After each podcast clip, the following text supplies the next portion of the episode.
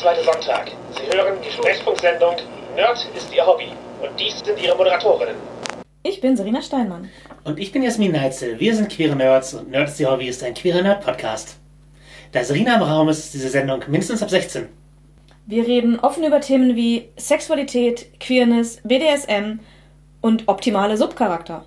Unser heutiges Thema ist Belohnung. Und damit die Schwesterfolge zur letzten, wo es um Bestrafungen ging. Ein Thema für alle Lebensbereiche. Also Belohnung, Bestrafung bestimmt auch, aber Belohnung noch mehr. Ja, Belohnung tatsächlich berührt vieles. Aber warum sprechen wir jetzt direkt darüber? Wir sind ja beide mal mehr, mal weniger im Spieldesign tätig.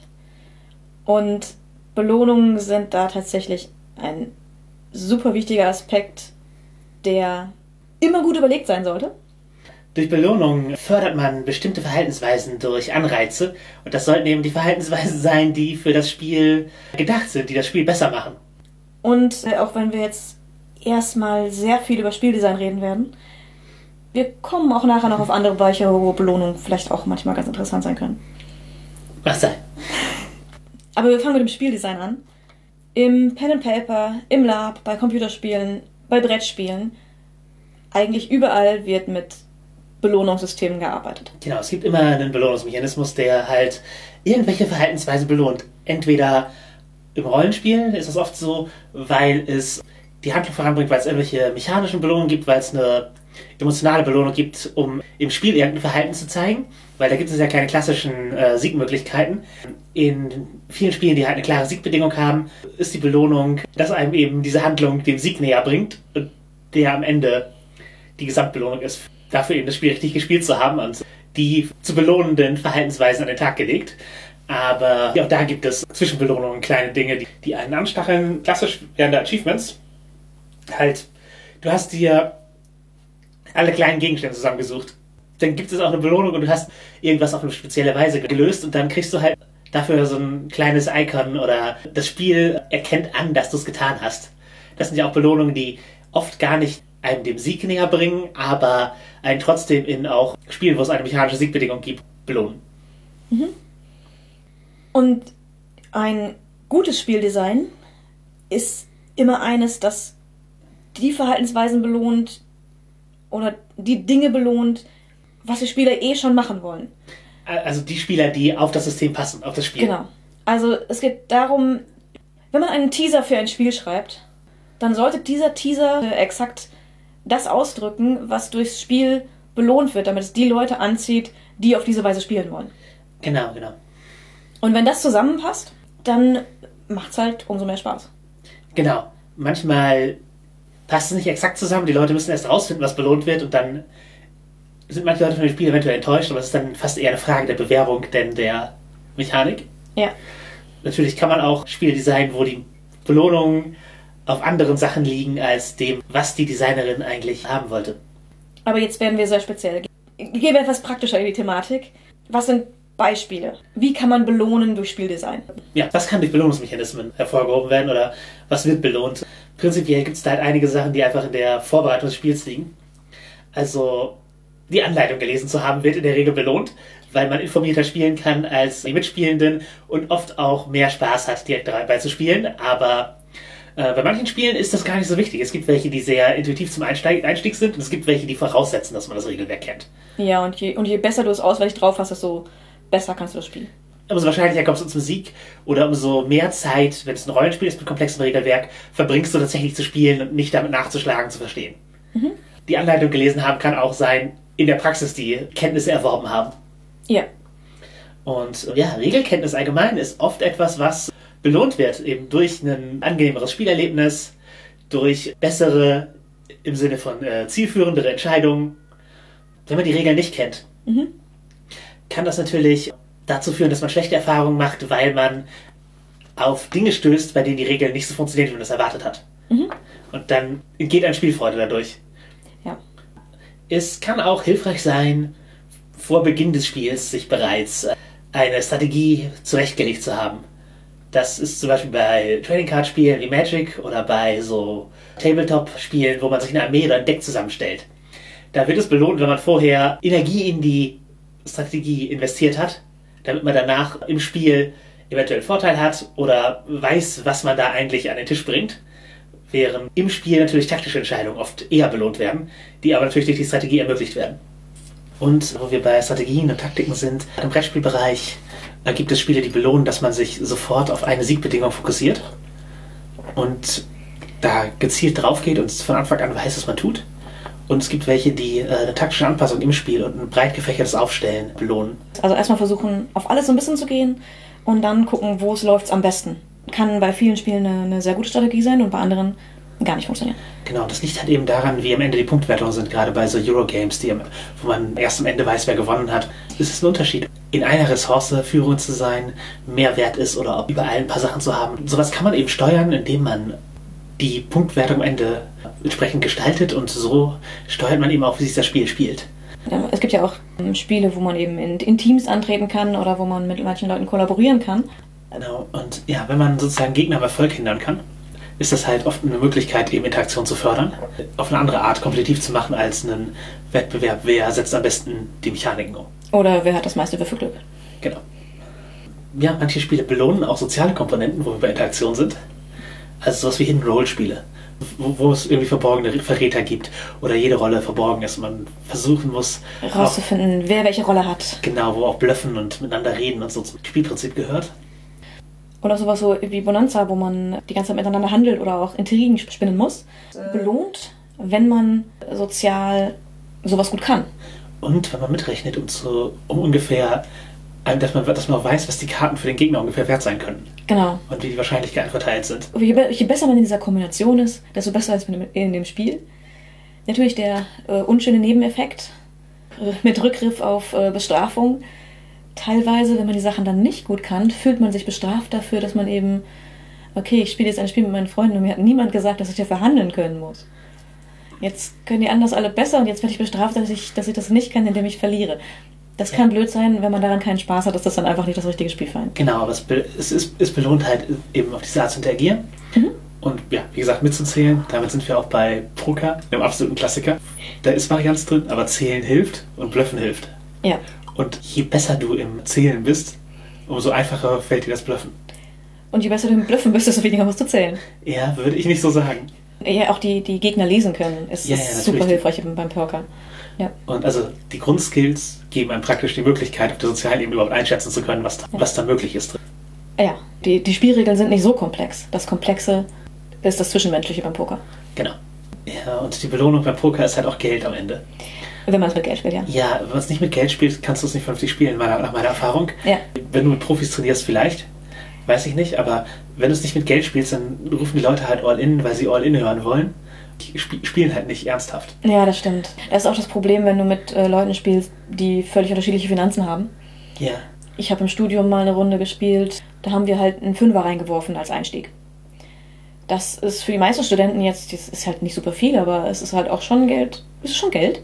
Ja. Und dann hatten wir einen dabei, für den das wirklich einfach so. Ein Pfennigbetrag war. Ja. Das, man hätte auch einen Cent nehmen können für den, im, im Verhältnis für ihn. Und er hat so gespielt. Also ist quasi, sobald er auch nur den leisesten Verdacht hatte, dass jemand blufft oder irgendwas, er ist fast immer all in gegangen. Genau, ja, das, so und, verdirbt das Spiel. Genau, das, das, dann kannst du halt nicht spielen. Dann kannst du nicht bluffen, dann kannst du nichts machen. Und, und nicht taktieren. Das ist halt doof. Genau, mich stresst Poker auch. Also ich bin nicht so schlecht da drin. Ich beherrsche den Zahlenraum, in dem sich die SA-Lebenspunkte bewegen und kann Wahrscheinlichkeiten ein bisschen, habe hab da ein Grundverständnis. Aber ja, bei Poker, dadurch, dass eben diese finanzielle Komponente drin ist, ist es ein Spiel, das mir keinen Spaß bringt. Mhm. Und sozusagen die Belohnung ist nicht, ist nicht groß genug für mich, als dass es mich anziehen würde. Für mich ist tatsächlich das Geld komplett irrelevant. Für mich könnte man es auch ein Gummibärchen spielen oder sonst irgendwas. Ich finde es nicht interessanter dadurch, wenn Geld ins Spiel kommt aber dafür müssen die anderen halt das genauso spielen. Also man muss es halt ernsthaft spielen, als würde es um Geld gehen, auch wenn man nicht um Geld spielt. Ja, und dann, äh, finde ich, macht es super viel Spaß, aber dafür müssen halt alle normal spielen.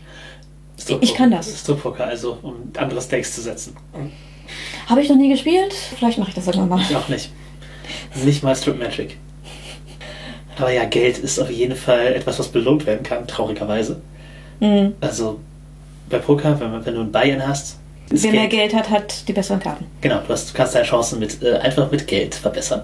Ähm, es gibt natürlich Spiele, die äh, einen Sekundärmarkt haben, weil einfach, wo es teure Decks gibt zum Beispiel. Und gerade wenn du andere Hobbys hast oder nicht viel Geld zur Verfügung hast, ist zum Beispiel Magic ein Spiel, wo Leute mit Geld belohnt werden.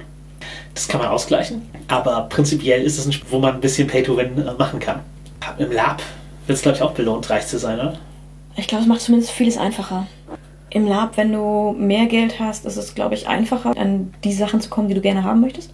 Gerade wenn es um Rüstung oder Waffen geht. Wenn man da halt nur ein kleines Budget hat, dann steht man da eben mit den Anfängersachen, die nach nichts aussehen oder die jeder zweite hat, weil es eben die günstigen Sachen sind. Und es gibt dann einige Leute, die sagen, ja, dann muss man halt mal mehr investieren, aber äh, wenn man ehrlich ist, im größten Teil meines Lebens waren das schon die großen Investitionen. Ich konnte mir trotzdem nur das Billigste davon leisten. Ja, genau. Und, und du kannst, was du darstellen kannst, ist halt beschränkt, wenn deine Requisite beschränkt ist. Ja, also wenn man da spannende Sachen basteln kann, kann man richtig coole Sachen machen. Wenn man mit seinem eigenen Vermögen eine leuchtende Wahrsagerkugel bauen kann, die vielleicht noch Bilder an die Wand wirft, dann kann man da eine richtig geile Show mitmachen. Wer das nicht bauen kann, der kann da nur eine Kristallkugel hinstellen und vielleicht eine Lichterkette so platzieren, dass es äh, aussieht, als würde sie von innen strahlen.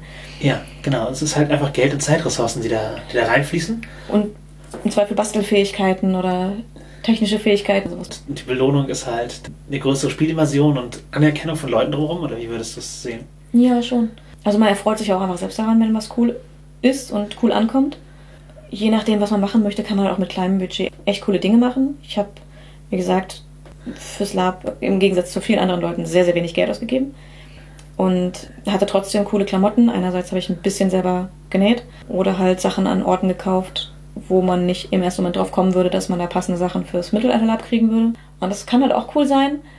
Aber ja, je effektvoller man was haben möchte, desto mehr Geld muss eigentlich auch reinfließen. Was hat dir Lab gegeben? Also was würdest du sagen, ist für dich die Belohnung von Lab-Spielen gewesen? Es macht einfach so viel Spaß. Einfach wenn man merkt, dass die Rolle, die man spielt, gut ankommt. Dass Leute einem die abnehmen, dass sie cool darauf reagieren, dass ein interessantes Spiel entsteht. Wie im Pen and Paper auch. Die Story entwickelt sich weiter. Man hat vielleicht selber coole Aktionen oder man ermöglicht anderen Leuten coole Aktionen, was auch mega sein kann. Ich war oft NPC, also nur Nebendarsteller im Lab und habe dann Aufträge von der Spielleitung bekommen, entweder Informationen weitergeben, irgendwelche bestimmten Sachen erledigen oder waren Gegner oder so. Und da ist man eben oft einfach nur der, der Zuspieler, der dann anderen ein cooles Spiel und ein cooles Spielerleben ermöglicht. Aber zu bemerken dann, dass das gut ankommt und dass die Leute gut reagieren, das ist sehr belohnend in sich selbst. Mhm. Ja, mein allererstes Lab, da war ich Anfang 20 und habe eine junge Magd gespielt. Das war ein sehr kleines Lab, nur ein paar Leute. Und ich habe die Spielergruppe eine Weile begleitet auf ihrem Weg. Also eigentlich habe ich Informationen gegeben in erster Linie. Und im Anschluss an das Lab gab es abends noch so ein Essen beim Lager, am Lagerfeuer gemeinsam. Und dann hat irgendjemand einen dreckigen Witz gerissen. Und der Typ, der daneben saß, war ganz empört und hat gerade etwas angesetzt zu sagen, wie, das kannst du doch vor ihr nicht sagen. Und daraufhin habe ich einen noch dreckigeren Witz gerissen. Und alle waren sehr schockiert, weil ich eben eine unschuldige junge Magd gespielt habe und so nett und hilflos und naiv dass sie nicht mitbekommen haben, dass es nicht mein Charakter ist. Also der Belohnungsmoment war praktisch, die Leute haben dir deine Rolle geglaubt. Die Leute haben mir meine Rolle geglaubt und haben gut darauf reagiert und es war halt ein schönes Spiel dadurch. Ja, ich war beim Lab bisher auch immer nur NPC. Da waren halt Vampire-Dinge.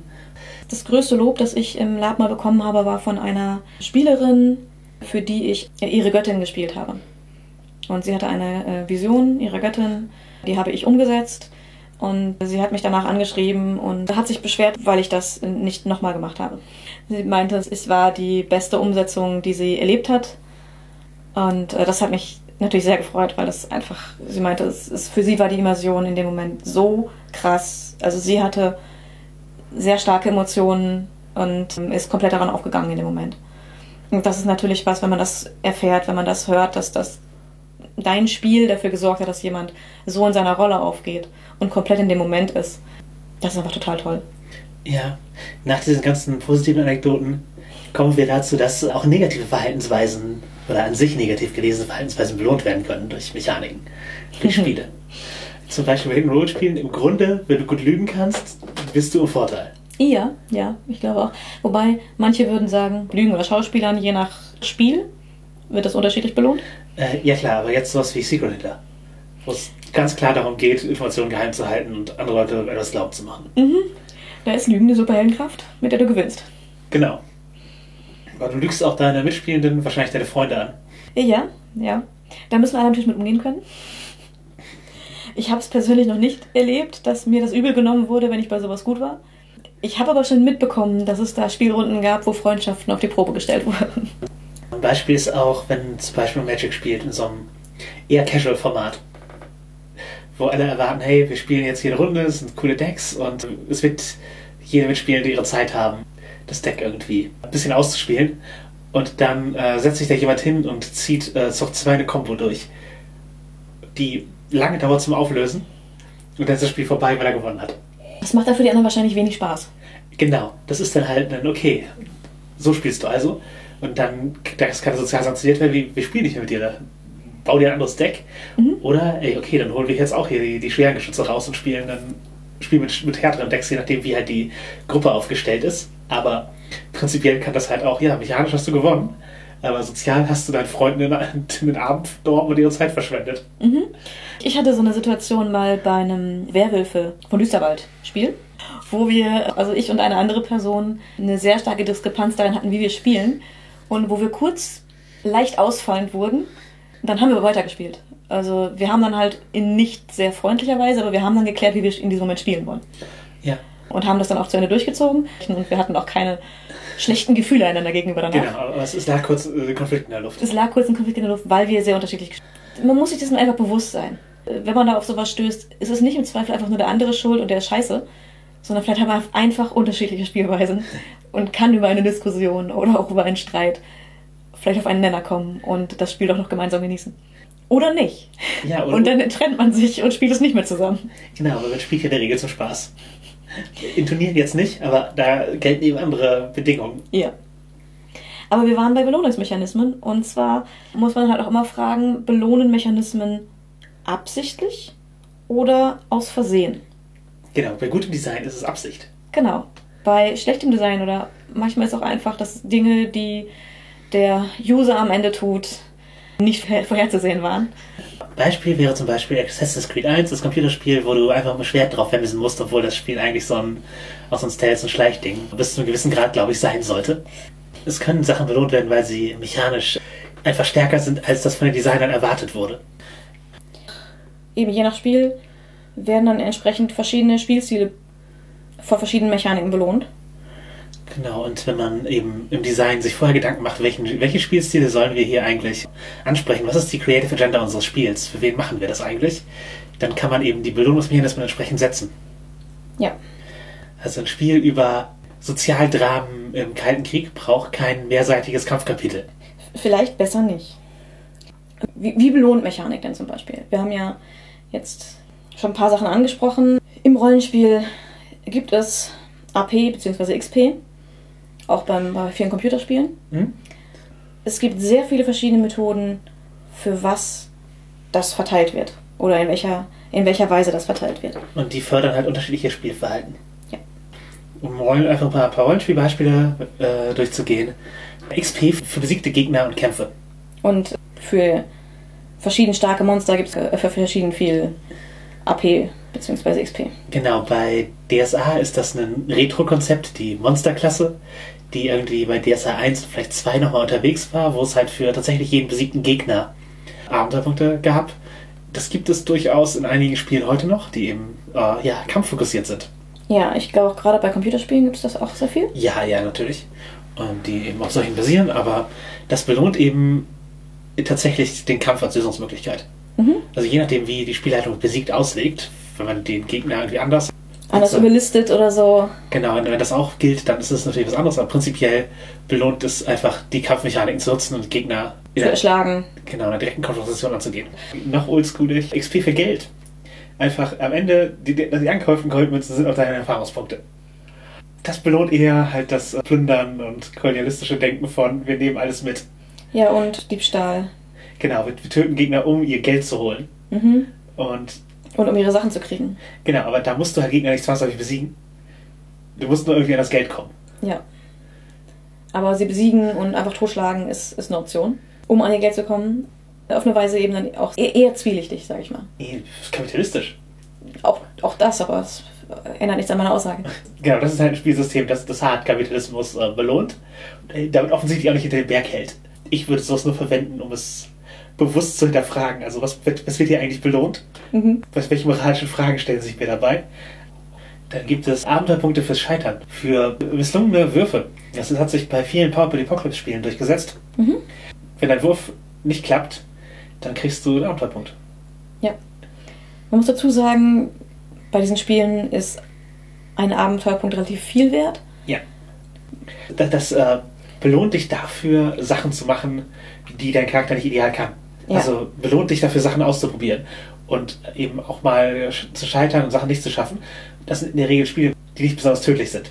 Mhm. Also wo Scheitern, Nicht weil dein Charakter stirbt, sondern dein Charakter hat eine schlechte Folge davon, dass er, dass er es nicht geschafft hat. genau, die, Hand, die Handlung geht auf eine andere Art interessant weiter. Die Tür geht auf, aber. Genau, oder äh, die Tür geht zwar nicht auf, aber Genau. Was man auch dazu sagen sollte, ähm, die meisten dieser Spiele haben nicht nur, dass du Erfahrungspunkte durch Scheitern bekommst, sondern auch noch durch andere Dinge, aber du bekommst auch, dadurch, dass du Würfelwürfe nicht schaffst, Abenteuerpunkte. wie findest du das? Ich finde es super. Weil dann hat man. Bei vielen Spielen ist es so, wenn man einen Wurf nicht schafft, hat man das Gefühl, oh, scheiße, hätte das jetzt geklappt, das wäre voll cool gewesen. Und äh, so ärgerlich, jetzt müssen wir gucken, wie wir es anders lösen oder jetzt muss es jemand anders machen. Und mein Charakter hat mal wieder nichts beigetragen. Und du kannst schlechte Gefühle auslösen. Ähm, bestenfalls tust du das natürlich nicht, aber es kann eben sowas von haben von, oh Mann, oh. Und bei diesen Spielen ist es so ein, oh, ma, oh ich krieg auch äh, Erfahrungspunkte. Ich habe das Gefühl, dass ich an keine Mechanik so oft erinnern muss bei PBTA-Spielen wie Erfahrungspunkte bei Scheitern. Ja, da Also muss du man ständig dran erinnert werden. Genau, und das ist eben eine, vielleicht nichts an der Gewohnheit bei anderen Spielen. Aber wenn man es verinnerlicht hat, dann fühlt sich das Scheitern nicht mehr so sehr nach Scheitern an. Genau, du wirst, du wirst dafür belohnt, es probiert zu haben. Es gibt natürlich auch einfach äh, die Belohnung, die man pro Handlungsabschnitt bekommt. Diesen ganzen kleinen kleinen Kram machen wir nicht. Wenn die Story ein Stück weiter ist, wo es sinnvoll ist, Stufe aufzusteigen, steigt ihr eine Stufe auf. Oder hier gibt es eine Schwung Punkte, Ja. die ihr ausgeben könnt. Das ist bei gerade, ich sag mal, railroadigeren Spielen üblich und hilfreich. Da folgt man eben der Story oder der Storyline und da gibt es dann auch oft klar erkennbare dramaturgische Abschnitte, wo es cool ist, wenn die Charakter jetzt besser werden.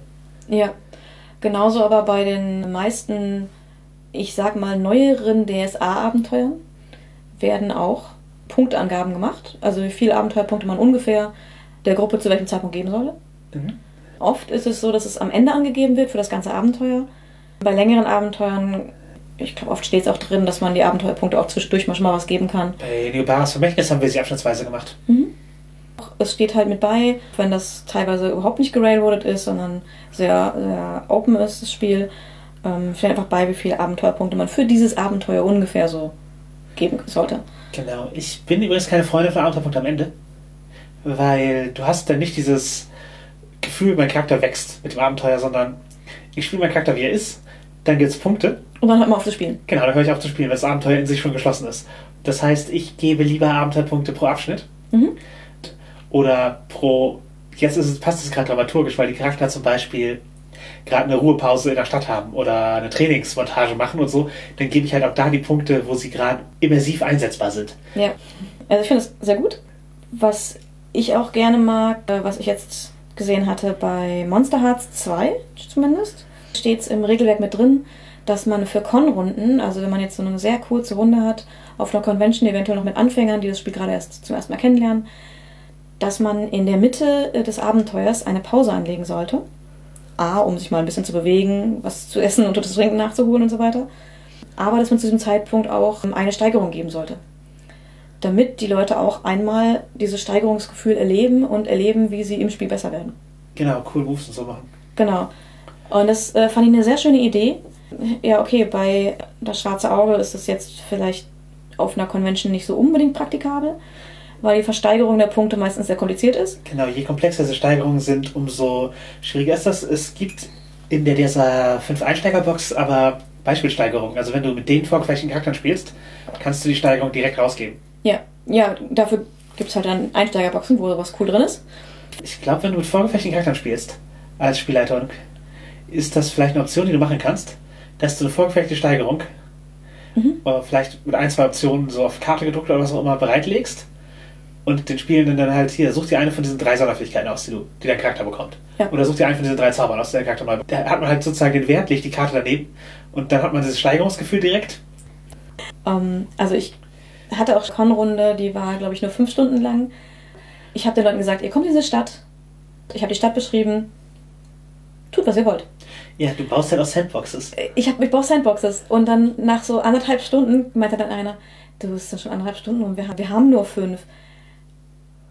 Du hast das schon auf dem Schirm, oder? Ich meine, wir haben, sind noch immer nicht aufs Abenteuer getroffen. Und ich war nur so, ihr seid mittendrin. Ihr habt nur den Auftraggeber noch nicht angesprochen, weil sie das immer wieder aufgeschoben haben, aus irgendwelchen Gründen. Sie sie wussten, was sie zu tun haben. Sie wussten, mit wem sie reden müssten. Sie haben es aber immer wieder aufgeschoben und ich habe es einfach machen lassen, weil sie haben nebenbei das halbe Abenteuer gelöst. Sie haben aber erst in der Mitte des Abenteuers mitbekommen, was eigentlich die Aufgabe ist. Dann hatten sie aber schon alle Informationen, die sie brauchten. Was die Spieler eh machen wollen, also sich die Stadt angucken, im Setting, Barbie spielen, mit Ja. NSC reden und das hast du praktisch dadurch belohnt, dass deine, die Struktur deines Abenteuers äh, darauf Ich- aufbaut und das äh, und Ich habe die einfach angepasst. Dinge mitgibt. Ja. Ich habe sie einfach angepasst. Ich habe halt gemerkt, dass die, die haben total Bock, diese Stadt zu erkunden. Dann habe ich mir gesagt, okay, macht was ihr wollt. Und habe die Sachen einfließen lassen, die sie brauchten, um das Abenteuer danach effizient losen zu können. Das ist halt auch Verhalten belohnen. Mhm. Und das kann man halt so machen, einfach die Abenteuerstruktur.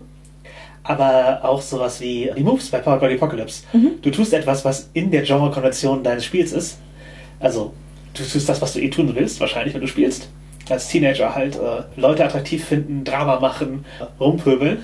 Und all das löst dann halt Moves aus. Das heißt, du kriegst einen mechanischen Vorteil davon und selbst wenn der Move nicht klappt, kriegst du eben durch die Belohnung von Scheitern einen Punkt und so werden halt eben Handlungen, die in Genre sind, belohnt. Das ist halt eine der genialen Dinge an Powered by the Apocalypse, dass es eben die, so eine Genrefokussierung hat, dadurch, dass die Mechaniken nur passieren, wenn du in Genre handelst. Ja. Aber wir waren bei Abenteuerpunkten noch. Genau, die gibt es dafür dann auch. Eventuell. Genau, die, die kann man da auch bekommen. Zum Beispiel gab es bei Monster Hearts 1 Mhm. noch die Mechanik, dass man Werte markiert hat. Also eine, ein Wert wurde aus der Ja. Gruppe markiert und ein Wert wurde von der Spielleitung markiert. Und die Werte haben dann, immer wenn sie gewürfelt wurden, einen Erfahrungspunkt gegeben. Mhm.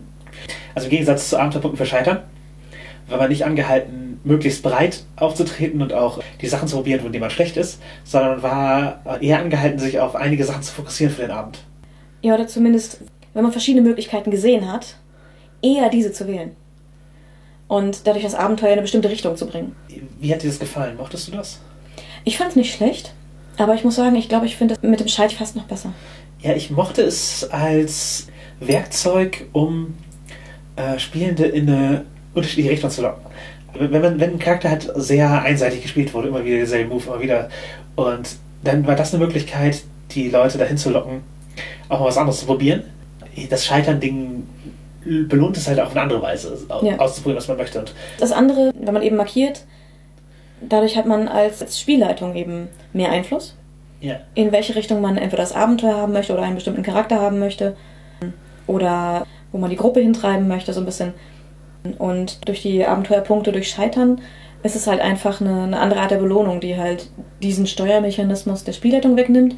Die hat aber auch, auch noch andere Steuermechanismen, so ist es nicht. Ich habe nicht das Gefühl, dass sich Monster Hearts 2 jetzt für die Spielleitung irgendwie schlechter zu steuern anfühlt. Nicht, nicht wirklich. Was es Symbol konnte, war äh, zu zeigen, wie Teenager sozusagen unter dem Druck von den Mhm. Erwartungen anderer stehen. Ja. Und äh, es für sie eben äh, belohnt wird, diese Erwartungen zu erfüllen. Und zwar die Person mit den meisten Strings, also praktisch den meisten Einfluss auf die Person, also die, der Spielercharakter, und konnte aussuchen, welches Ding gesteigert ist, sind die Spielleiter und der Rest der Welt, die Erwachsenen. Mhm. Und das waren praktisch die Erwartungen, die an sie gehalten werden. Aber diese Erwartungshaltung kannst du jetzt immer noch durchziehen, weil du hast eben die Strings, mit denen kannst du als Spieler ein bisschen Einfluss aufgeben, die du auf die Person hast. Und dafür kannst du der Person anbieten, etwas für dich zu tun. Und wenn sie es annimmt, kriegt sie einen Abenteuerpunkt. Ja. Also es gibt immer noch ähnliche Mechanismen, aber auf eine andere Weise. Genau. Und dafür wird Scheitern noch belohnt. Genau, genau. Ich finde prinzipiell spezielle Handlungen, spezielles Verhalten im Spiel belohnen ist. Wenn man ein spezielles, spezielles Genre spielen will oder eine spezielle Art von Geschichte, dann ist das super hilfreich, das zu tun. Mhm. Es ist halt für sehr offene Spieler eventuell nicht das, äh, was du haben willst. Ja. Also für DSA würde es, glaube ich, nicht funktionieren, nur für spezielle Nur für ganz spezielle Settings, die man vorher so abspricht. Genau, genau. Äh, es gibt auch Spiele, wo stumpf pro Spielabend Abenteuerpunkte ausgeteilt werden. Oder Spielrunden. Ja. Ist es einfach? Belohnt in dem Sinne mechanisch nicht speziell. Manch, für manchmal Anwesenheit. Also, aber in manchen Runden werden Dinge auch gegeben, wenn die Spieler nicht da sind, es gibt einfach, es gibt jeden Abend so viele Punkte. Ja, wenn man jetzt gerade eine längere Kampagne spielt und genug Spieler hat, dass man eben auch sagen kann, okay, wenn, wenn man einmal oder wenn mal jemand nicht kann und wir wollen aber spielen und er sagt, das ist okay, macht ruhig. Mein Charakter läuft halt mit. Es gibt dann Leute, die dann für den Abend keine Punkte geben und es gibt Runden, wo dann die Leute trotzdem einfach die Punkte kriegen. Ich denke, was es belohnt, ist langes Spiel. Also Ja. über viele Abende eine längere Kampagne spielen wird dadurch belohnt, weil du Ja. immer so eine graduelle Steigerung hast. Genau, und da finde ich es an sich auch sinnvoll, wenn auch Leute, also wenn es jetzt nicht jemand ist, der einfach jedes Mal absagt, Auch dann. auch dann kann man auch einfach die, Ex die AP mit rauswerfen. Aber dann ist halt die Überlegung, möchte er überhaupt noch in der Gruppe sein? Wenn XP von der Spielleitung ausgeteilt werden, Mhm. bin ich immer dafür, das gleich zu machen. Mhm. Es, es hat immer den Eindruck von Willkür sonst, Ja. nach, meinem, nach meinem Dafürhalten. Also gerade Systeme, die davon ausgehen, dass die Charakter auf dem gleichen oder ähnlichen Level sind. Ich würde immer dieselbe Anzahl rausgeben. Und nur bei Spielen, die wirklich mechanisch was anderes wollen, eben. Wenn du keine XP kriegst bei einem Powered by Apocalypse Spiel, entweder die XP des Moves rausgegeben werden oder die scheitern, dann hast du entweder nicht mit dem Genre interagiert, weil du keine Moves gemacht hast, oder du hattest immer Erfolg. Und der Charakter ist sowieso schon gut dabei. Und entsprechend, und die Balance der Charakter hängt halt nicht an einem Move mehr oder weniger, sondern es sind mehr Handlungsmöglichkeiten, aber nicht in Machtzuwachs im klassischen Sinne. Mhm. Aber wie würdest du sagen, äh, man spielt eine längere Kampagne Ja. und ein Mitspieler, eine Mitspielerin ist für ein komplettes Abenteuer nicht dabei? Er kriegt trotzdem die Abenteuerpunkte der Charakter und wir denken uns auf, was der Charakter zwischenzeitlich gemacht hat. Ist eine Option, ich weiß, dass manche Gruppen dann noch sagen, kriegt auch AP, aber weniger. Quasi, der hat in der Zeit Urlaub gemacht. Wenn eben die, die, die Mühe nicht reingesteckt wird, zu überlegen, was der Charakter in der Zeit gemacht hat, er einfach gesagt hat, okay, der war zu Hause. Das hängt davon ab, wie das Spiel gestaltet ist und Ja. was ich belohnen möchte. Also, wenn ich XP als Belohnungsmechanismus sehe, wenn ich Fleißkärtchen Anwesenheit belohnen möchte, cool. Das ist nicht meine Art von Spielleitung. Aber Mhm. wenn ihr das wollt, macht das so. Ähm, ich persönlich, wenn es ein Spiel ist, in dem es wichtig ist, dass die mechanische Balance ist, dann gebe ich immer dieselben Abenteuerpunkte. Fühlt sich das nicht wie eine Belohnung an von anderen, sondern wie eine Bestrafung des einzelnen Spielers, der nicht da gewesen ist. Weil der, der wird dann ausgeschlossen und hat auch keinen Grund sozusagen da, also eventuell kommt man nie wieder hinterher. Mhm. Und äh, wahrscheinlich ist die Person aus guten Gründen nicht da. gewesen. Also ich denke, die Person ist nicht böswillig dabei, auch selbst wenn ihre Priorität fürs Spiel nicht so hoch ist. Die Priorität wird nicht höher, wenn ich ihr keine Abenteuerpunkte gebe. Ja, wenn, müsste das natürlich mit allen abgesprochen sein. Also die spielende Person müsste zustimmen und nicht einfach quasi mit, ja, du warst nicht da, deswegen kriegst du jetzt weniger AP. Ich kann mir aber auch vorstellen, dass Leute sagen würden, ja, ich, ich war jetzt einen Monat nicht dabei und ihr habt in der Zeit ein ganzes Abenteuer gespielt. Äh, Das macht überhaupt keinen Sinn, dass mein Charakter so viele, äh, die gleich, gleiche Abenteuerpunkte kriegt. Äh, ja, aber das ist halt eine Frage, spielst du ein Spiel, das das ver- verkraftet? Also, es ist halt eine Frage, was, was ist dein Spielansatz? Und lohnt es sich, das Mhm. zu tun? Ähm, ich sag mal, wenn es jetzt um, um nicht ganz so viel Punkte, Level und Kram geht Ich- und es wieder aufholbar ist, sagen wir es mal so. Ja, Ähm. äh, wie, wie ist es wieder aufholen? In der Hoffnung, dass andere Spieler weggehen? Oder Wenn die Punkte egal sind, dann gibst du sie. Wenn die Punkte nicht egal sind, dann gibst gibst du sie auch. erst, gibst du erst recht. Ja, genau. Ich sehe keinen Grund, das nicht zu machen. Äh, Aber ich, bin der Meinung, dass man das durchaus auch ähm, anders handeln kann. Funktioniert. was, was belohnst du mit ungleicher Verteilung? Also welches Verhalten? Also ja, im Prinzip Anwesenheit, aber es ist halt einfach auch die Sache, was die Leute wollen. Es kann halt Leute geben, die wollen nicht das gleiche kriegen wie andere, wenn sie nicht das gleiche geleistet haben. Ich, ja. Also praktisch Die ist auf die ne? Bestrafungsfolge. Es gibt einige Leute, die wollen bestraft werden. Vielleicht, ja. Ja. Aber ja, bist du allgemein so viel Verhalten außerhalb des Spiels? Also ist wie Pünktlichkeit. Es gibt ja Spielrunden, die belohnen sowas wie, hey, jemand schreibt die Zusammenfassung zusammen. Dafür gibt es irgendwas. Jemand bestellt die Pizza Genau. und so weiter. Genau, Hintergrundgeschichten sind äh, aufbereitet. Ja, bitte eine, eine DIN A4-Seite mindestens an Hintergrundgeschichte aufgeschrieben. Ja, höchstens. Mache ich selten, würde ich nicht wahrscheinlich nehmen, aber ich würde höchstens und, ver und verwendbar. Ähm, für mich ist eine Hintergrundgeschichte aufschreiben zu müssen eine Strafe. äh, heute hatten wir einen Spieler eine Hintergrundgeschichte von Charakter geschickt und das waren zwei Bildschirmfotos, wo ein Word-Dokument das er auf seinem Computer gehabt hat, am Handy abfotografiert hat und mir das auf WhatsApp geschickt, wo ich reinscrollen soll. Habe ich natürlich nicht gelesen. Boah. Also ja, ich, ich als Spielleitung habe ich auch kein Interesse, seitenweise Hintergrundgeschichte für jeden einzelnen Charakter zu lesen. Äh, auf Cons erst recht nicht, aber auch in, in Heimrunden. Ich lese mir die gerne durch, aber bitte kurz und knackig. Denn das ist auch einfach echt, echt Zeit und ich kann mir das dann eh nicht alles merken, was da drin steht. Genau, lieber Informationen verdichten, aber wie dem auch sei, was hältst du von sowas? Ähm, Dafür Abenteuerpunkte dafür. Abenteuerpunkte finde ich nicht cool. Eher, also ich würde eher äh, Belohnung durch soziale Huldigung. Ja, also, ja, du hast jetzt schon dreimal hintereinander Pizza bestellt. Ich bringe das nächste Mal einen Kuchen mit. Ja, genau. Oder hey, danke. Ja, Ehrlich. Oder hey, kann ich, ich fahre dich nach Hause, was auch immer. Und sowas wie Zusammenfassung, ja cool, es hilft allen. Die Belohnung ist, wir können schnell anfangen zu spielen, müssen nicht rumstruggeln, wissen, was los ist. Genauso Hintergrundgeschichten. Die Belohnung ist, die Spielleitung spielt das an, was du dir ausgedacht hast. ja.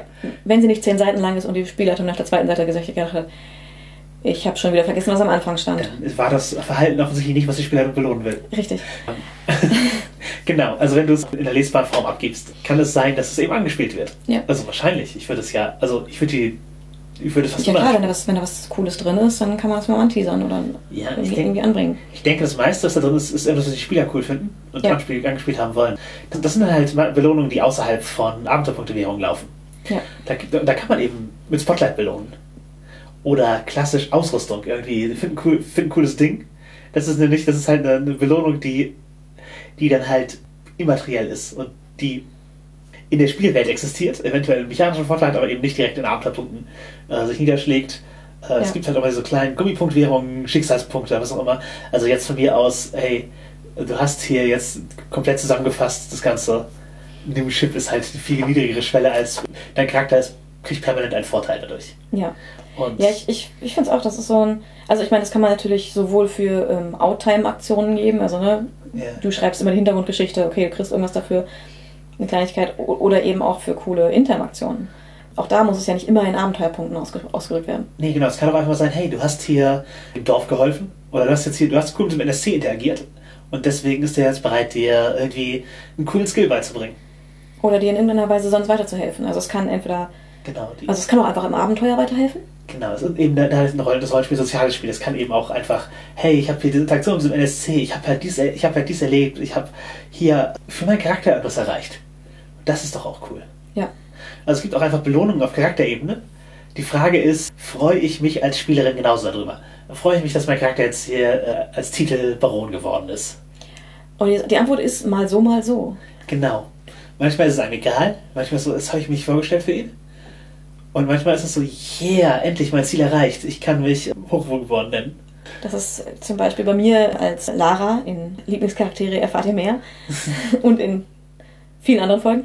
Die hat irgendwann einen edlen Titel bekommen und ich habe es aufgeschrieben. Sie lässt sich entsprechend anreden, aber in dem Moment war es ja eigentlich vollkommen gleichgültig. Das war es nicht, wofür sie das getan hat. Ja, war dir denn zum Beispiel den Umhang des Blutbanners überreicht zu kriegen? War dir, war, war dir Das war wichtiger. Genau, Das das, genau, aber man muss halt immer sehen, was den Spielern und den Charakteren wichtig ist. Genau. Also am besten ist, am besten ist es für beide cool. Ja.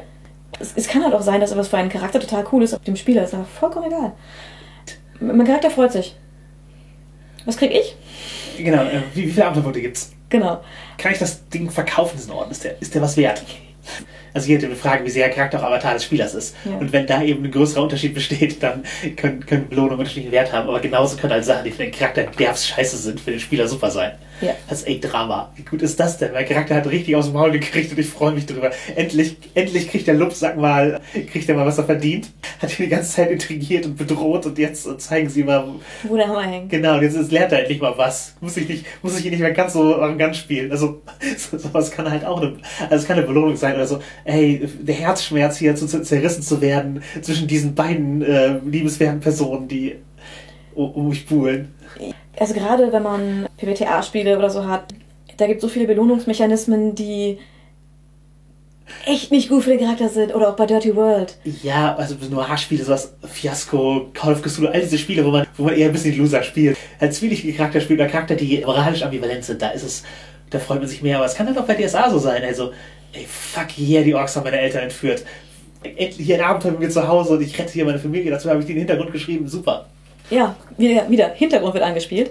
Man Ja. kriegt Drama. Eigentlich ist es für den Charakter super schlimm. Aber als Spieler hat man das Gefühl, ich bin so involviert, das macht es viel intensiver. Ja, du hast einen Spotlight-Moment. Ja. Also der Drama um deinen Charakter ist immer ein Spotlight-Moment für deinen Charakter. Ja. Und das kann eben auch eine richtig gute Belohnung sein. Für den Charakter vielleicht nicht so sehr, für den Spieler umso mehr. Genau. Es können halt an sich negativ gelesene Sachen total als Belohnung vorkommen. Es ist halt kontextabhängig.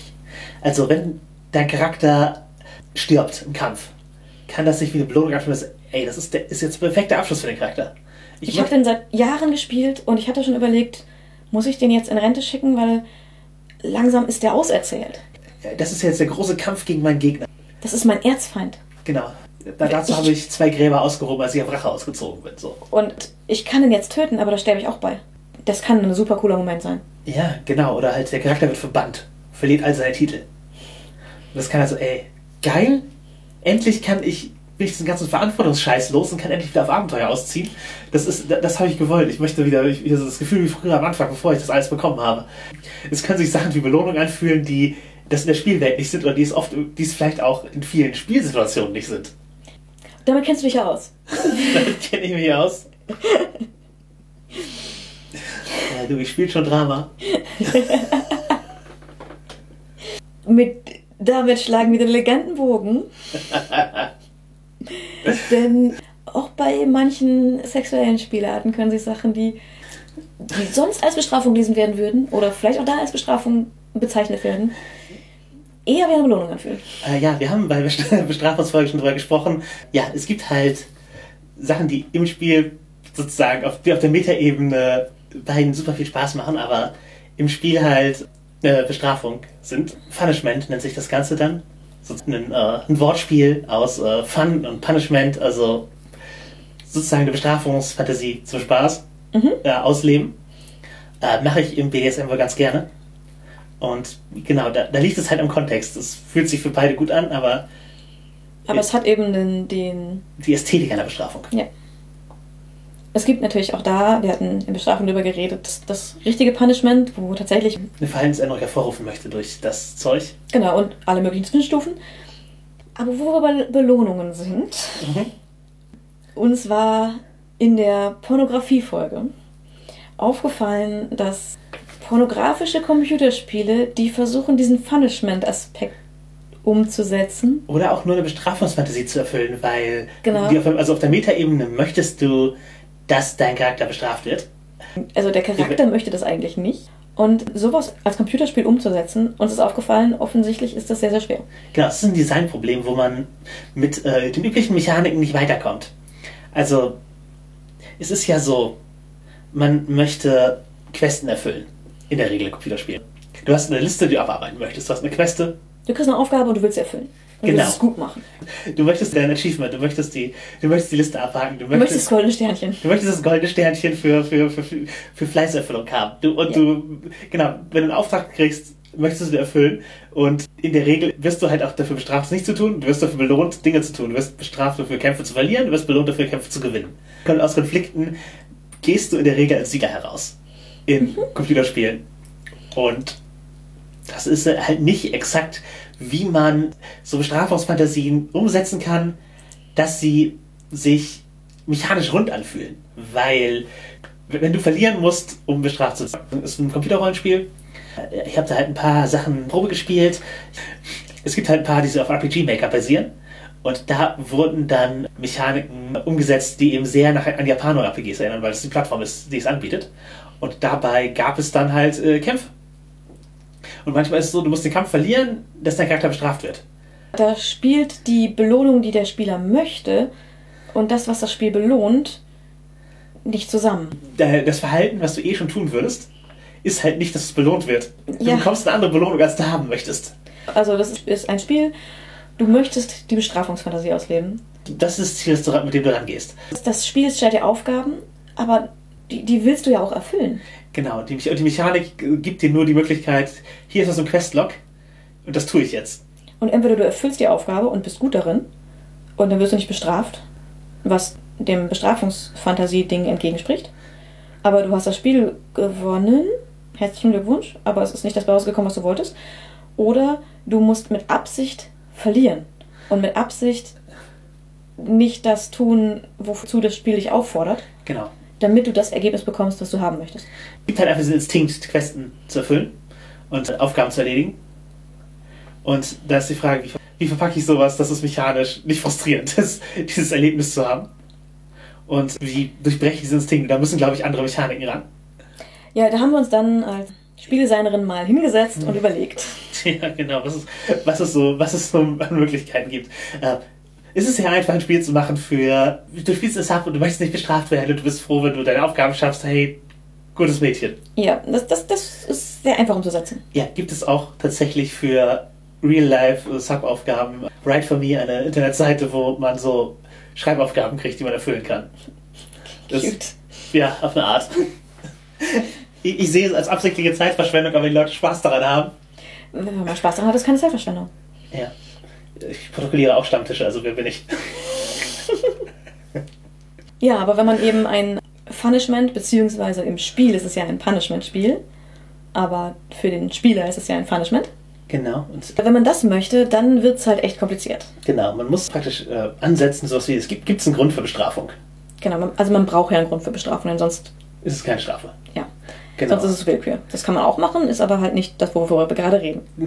Genau. Es ist die Frage halt, will der Charakter bestraft werden? Brats machen es einfacher. Genau, wenn der Charakter bestraft werden will, ist es und, und du dann entsprechende Optionen hast, die halt teasing sind, also herausfordernd, das macht es einfacher. Ne? Wenn der ganze Charakter so aufgebaut ist, dass ich bin dreist und frech, äh, dafür werde ich bestraft, aber ähm, gleichzeitig erledige ich meine Aufgaben oder so. Ja, du kannst halt, was weiß ich, einen Unnamed Goose Game mit Brats machen.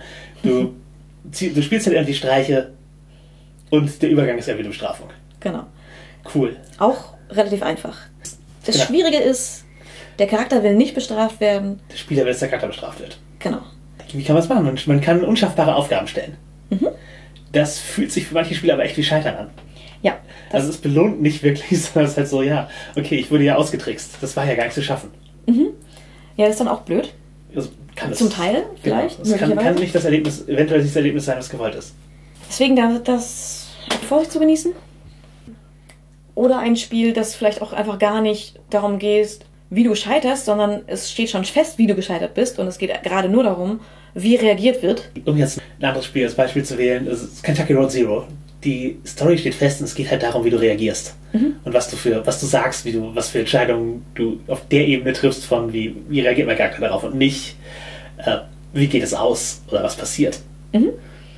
Wichtig ist es dabei auf jeden Fall, dass die Mechanik nicht als Quest aufgebaut sein kann. Genau, du kannst wahrscheinlich das klassische Ding. Eine Freundin von mir hat mal einen Spanking Fiction PBTA-Hack gebaut vor Jahren. Äh, Die Art von Nerd ist sie. Hi Ellen. Die hat ihn leider nicht mehr. Schade. ähm, wie dem auch sei. Äh, das Ding hatte einen, einen meiner liebsten PBTA-Moves. Das vielleicht, vielleicht wirklich, aber In diesem Zusammenhang auf jeden Fall. ja, der, der, der, das, der The Slacker. Und es war halt so ein Charakter, der irgendwie dafür bestraft wird, dass rumchillt, Aufgaben nicht erledigt. Und der hatte einen To-Do-Listen-Move und super viele Moves haben damit agi- interagiert. Also man konnte halt Sachen abarbeiten und andere Leute konnten einem immer wieder was draufsetzen. Und es gab XP, wenn man sie abgearbeitet hat. Die Liste, aber äh, es gab halt immer super, es gab halt eine große Wahrscheinlichkeit, dass man es nicht macht. Und dann irgendwie Bestrafung braucht, um die Liste wieder abzuarbeiten. Oder in Kauf nehmen muss, damit man, damit man zu irgendwas kommt, anstatt diese dumme Liste zu bearbeiten. Das, äh, das klingt auf jeden Fall wie etwas, das da auch funktionieren könnte. Das ist aber halt so ein, so ein Prioritätensetzen-Ding. Ja. Welche Aufgaben schaffe ich und welche nicht? Ja. Die Frage ist dabei, treffe ich damit eine Meta-Wahl? Also, ich lasse die Aufgaben scheitern, wo ich die Bestrafung interessantesten finde. Also, wenn wir jetzt in ein konkretes Beispiel gehen, man spielt eine BDSM-Party und es gibt so eine Art Zeitleiste, das heißt, du hast eine, best- eine, bestimmte, an, eine bestimmte Menge an Zeit. Genau, es läuft ein Zähler mit. Es läuft ein Zähler mit entweder an, an Aufgaben, die du erledigst oder an, an Zeit irgendwie. Also das Setting ist, du hast drei Tops, die, die alle Aufgaben stellen. Der Charakter ist eben äh, Sub und wollte diese, ja, vielleicht einen Service machen an verschiedene Leute. Jetzt stellen all diese Leute Aufgaben und von diesen drei Aufgaben sind nur zwei erledigbar in der Zeit, die man hat. Und die Person, die man dann vernachlässigt hat, würde die Strafe ausführen. Das Ja. heißt aber im Charakter würde man ja die Aufgaben machen, entweder wo die einem die Aufgaben am besten gefallen oder wo einem die Leute am besten gefallen. in welchem Genre das halt auch alles funktionieren kann, wäre halt natürlich Ottoman, also diese, diese japanischen Dating-Textabenteuer. Mhm. Und da ist es ja klassischerweise die Person, wo, du am Ende die Sexszene hast oder wo du am Ende die Romantikszene hast, ist die, mit der du am meisten interagierst, oder mit der du auf die richtige Weise interagierst. Genau, und die- hier wäre es ja genau umgekehrt. Genau, die, ja, und ich glaube, das, das bricht einen anderen Instinkt. Ja, Nämlich da, das, was man haben will, sich damit zu beschäftigen. ja.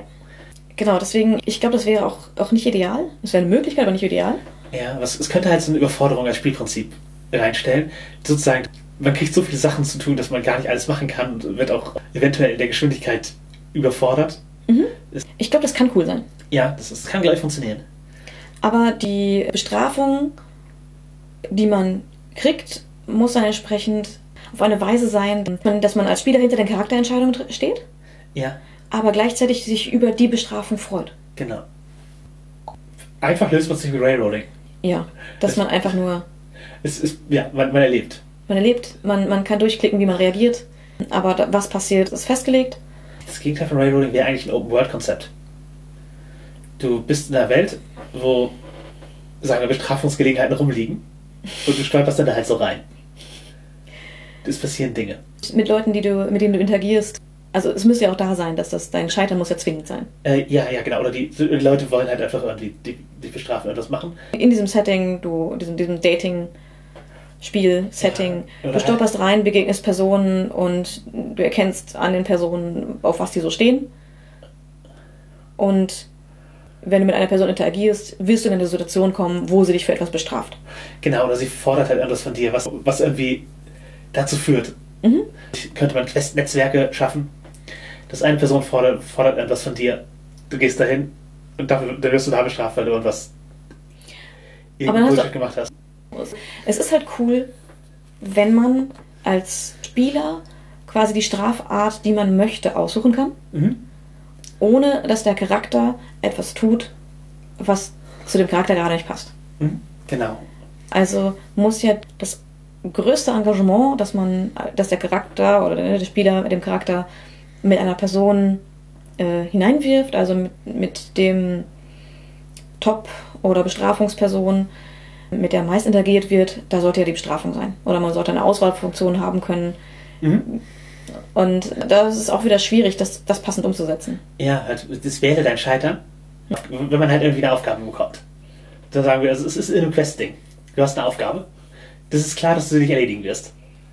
Und du wählst dann halt wie nicht. Bin ich zu ungeschickt? Oder verquatsche ich mich mit dem anders? Oder tue ich es aus anderen Gründen nicht? Was auch immer. Tue ich es falsch? Genau, dass man im Prinzip nur auswählt, wie man scheitert und warum man scheitert. Aber dass es feststeht, dass man scheitert. Genau.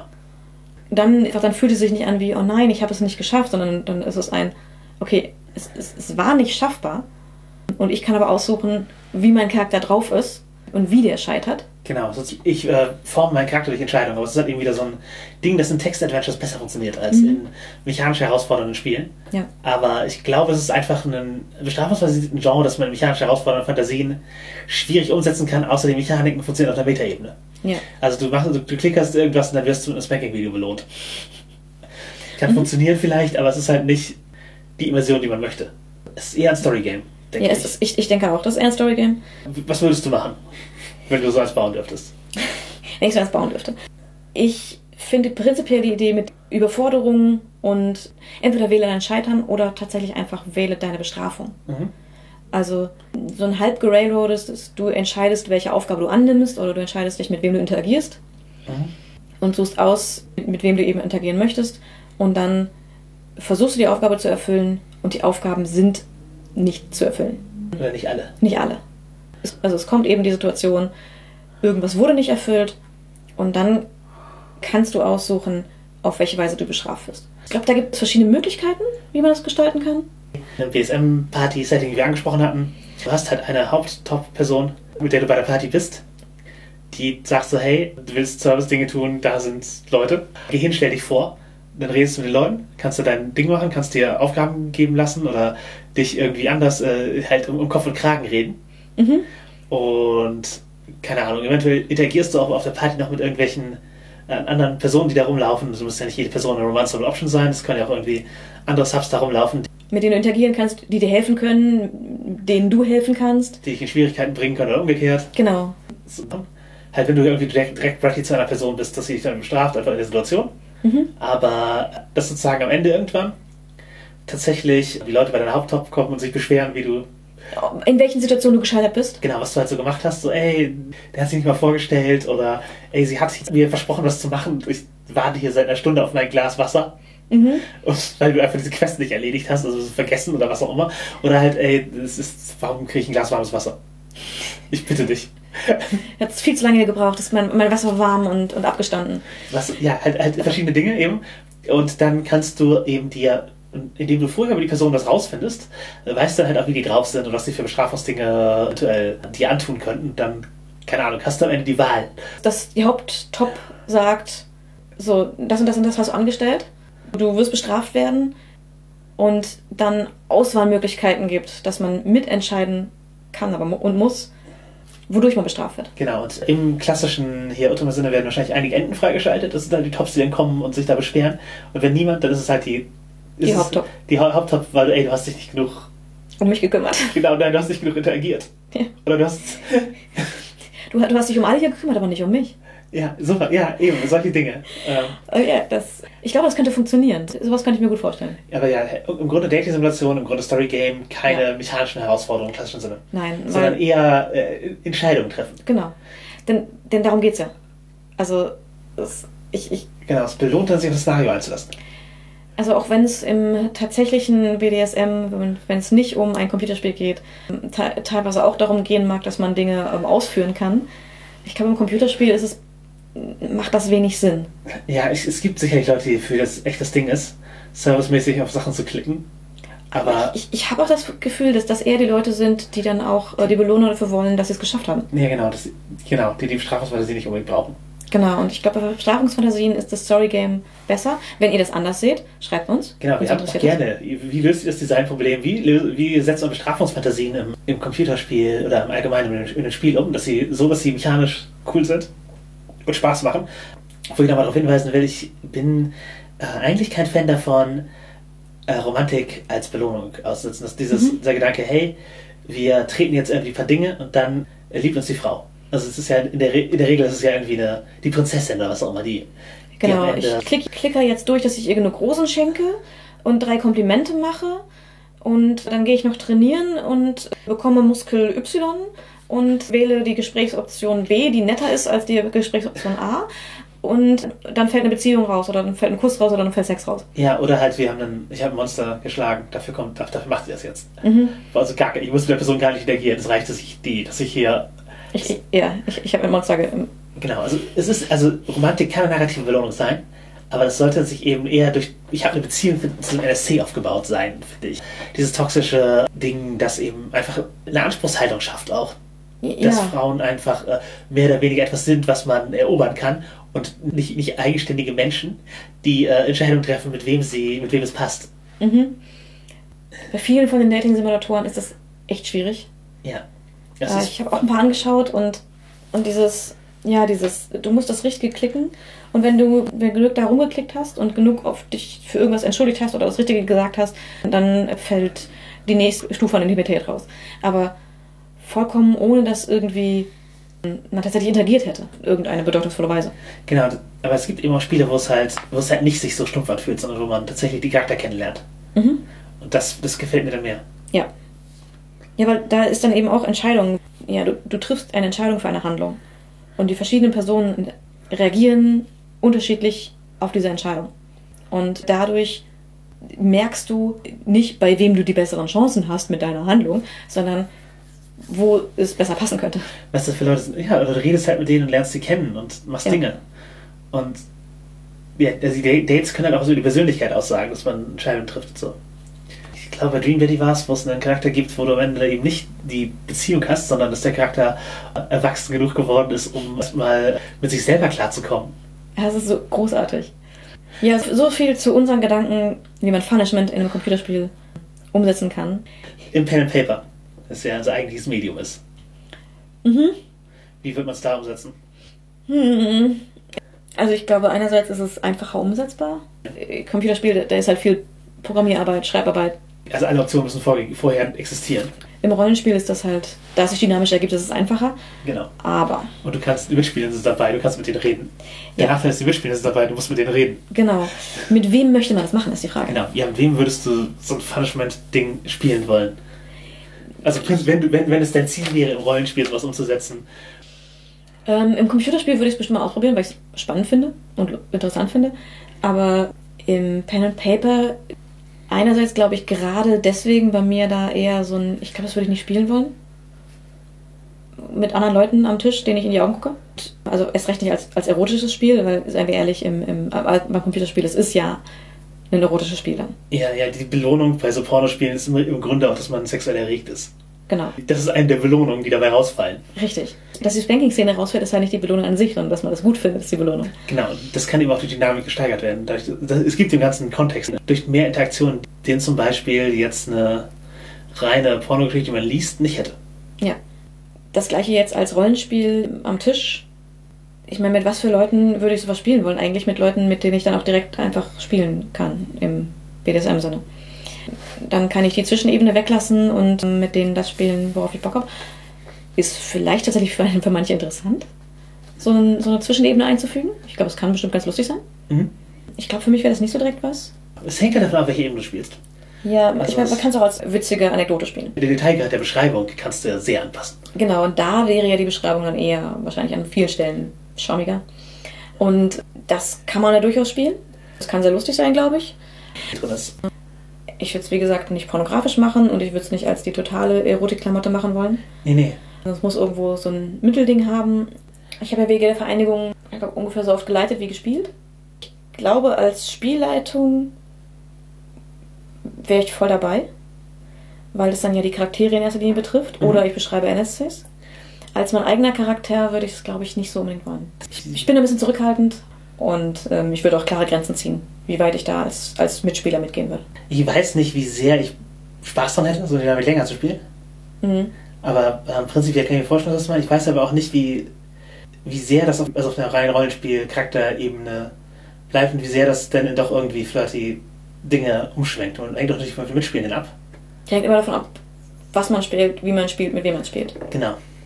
Ich glaube, wenn man sowas alleine macht, also man kann natürlich auch das auch als Pen and Paper Solo-Abenteuer gestalten. Mhm.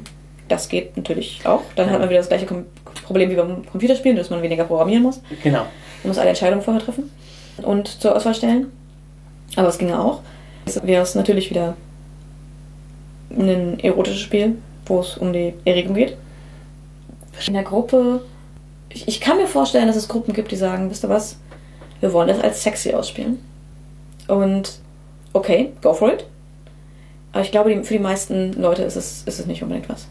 Und dass es dann eher so neutral gehalten wird oder, oder auch eben in, in so rote Klamotten um, umschwenkt schnell. Mhm.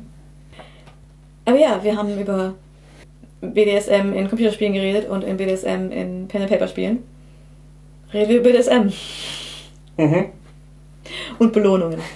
Kann man auch zum Teil des äh, BSM-Spiels machen. Ich glaube, für viele sind sie auch einfach grundlegend Teil. Also ich behaupte jetzt nicht, dass der Großteil der BDSMler bewusst mit Belohnungen arbeitet, aber ich glaube, dass viel mit reinspielt. Also irgendwas gibt es einem natürlich. Ja gut, das natürlich, aber ich glaube auch, dass, dass es auch konkreter ist als einfach nur die sexuelle Gratifikation oder die emotionale Gratifikation, die hoffentlich alle Beteiligten aus ihrem Kink-Leben ziehen. Mhm. Was sind deine Erfahrungen mit Belohnungen? Ich gewöhne mich dran halt.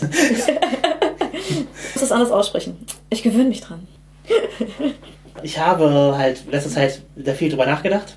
Mir wurde ein Kink antrainiert oder ich habe ihn mir angewöhnt. Ich weiß nicht, ob das ein reines Trans-Twitter-Ding ist. Nein, ist es nicht. Mit dem äh, hier Headpads und hier gutes Mädchen genannt werden und so.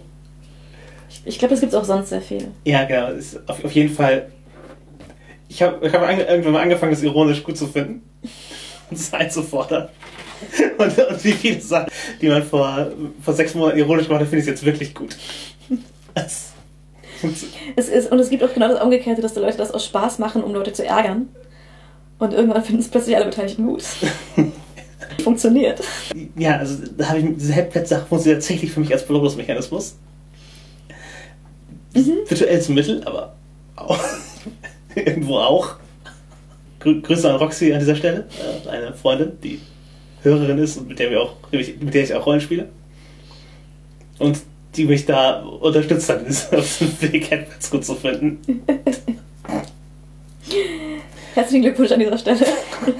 Also auch, auch totale Albernheiten können plötzlich zur Belohnung werden. Mhm. Also es ist halt auf jeden Fall BDSMiges auch. Mhm. Also es ist halt nicht nur. Aber es ist ja auch so, wenn du jemandem die Möglichkeit gibst, sich zu belohnen, dann baust du ja in gewisser Weise schon ein Machtgefälle auf. Ich würde sagen, wenn ich jemanden für etwas belohne, dann habe ich ja auch dadurch eine Macht, dies zu tun. Du machst das aus einer Position, die dir erlaubt, eben eine Belohnung zu geben. Aus einer gleichberechtigten Position ist es schwieriger, Belohnung zu geben. Gerade dieses Headpad-Ding ist halt auch, ist es halt kein gleichwertig. Wir stehen auf einer Augenhöhe. Ja, genau. Also wenn man das auf einer Augenhöhe macht, ist es nämlich immer albern. Ja. Und wenn es die Albernheit verliert, dann heißt das, dass die Person, die ein Headpad gibt oder sonst eine Belohnung gibt, eine Machtposition bekommen hat. Und das, das jetzt als Beispiel, äh, als Belohnungsmechanismus dafür nicht funktioniert, aber prinzipiell habe ich gemerkt, ich bin ja sonst eher sehr bratty, dass Belohnungsmechanismen in meinem Subspace besser tun, als halt andere vom Strafen sagen, okay, dann mach mal. Mhm. Das fordere ich jetzt heraus. Und Belohnungsmechanismen, das ist es mir wert. Mhm. Das ist ja tatsächlich auch, um jetzt mal einen Schwung zum ganz normalen Alltag zu bringen. Äh, es gibt auch einfach sehr unterschiedliche äh, Motivationstypen. Mhm. Das spielt ja auch mit rein. Was motiviert einen? Die Androhung von was Schlechtem, das Versprechen von was Gutem, irgendeine intrinsische Motivation, dass man sich gut fühlt, wenn man etwas geschafft hat, oder dass man sich schlecht fühlt, wenn man etwas nicht geschafft hat. Das spielt es ja auch genauso rein. Und solche Dinge, die, die können im BDSM komplett anders sein als im Rest des Alltags und da komplett anders funktionieren. Aber es sind ähnliche Mechanismen, nur dass man vielleicht komplett anders reagiert. Ich schaffe mir auch für Alltagsdinge Belohnungsmechanismen. Mhm. Ich höre viele Podcasts beim Laufen, eben für die Länge des Podcasts, um mir einen Grund zu geben, unterwegs zu sein. Dann, wenn ich Interesse habe, dann muss ich halt laufen gehen. Mhm. Das hält mich halt dabei. So, sowas funktioniert für mich. Ich schaffe mir dagegen einfach Spaces. Also Belohnung und Bestrafung funktionieren bei mir überhaupt nicht. Was bei mir wunderbar funktioniert, ist Erwartungshaltungen schaffen und Dinge kombinieren. Ich schaffe mir eine Situation, in der ich zum Sport gehen möchte, wo ich da Bock drauf habe. Ich habe heute ein Rollenspiel geleitet und meine Vorbereitung habe ich im Schwimmbad gemacht. Ich war nämlich heute im Freibad und habe Bahnen gezogen und habe mich danach beim Trocknen auf die Wiese gelegt und das Abenteuer vorbereitet und Kaffee getrunken. Weder war das meine Belohnung für das Schwimmen noch irgendwie anders, sondern die gesamte Situation war cool. Mhm. Und wenn ich Teile davon dann anstrengend oder doof finde, solange sie zu dem Gesamten gehören, ist es dann für mich eben trotzdem keine Anstrengung, zu tun. Äh, ich weiß jetzt nicht, ob das beim Spielen für mich ähnlich ist, aber auch da reagiere ich auf Belohnung und Bestrafung nicht so direkt. Auf der Maso-Seite für mich als Top ist was ganz anderes. Ja, was geht für dich als Top? Wie, wie gehst du mit Belohnung und Bestrafung? Die ganzen Bestrafungssachen sind nicht so mein Ding.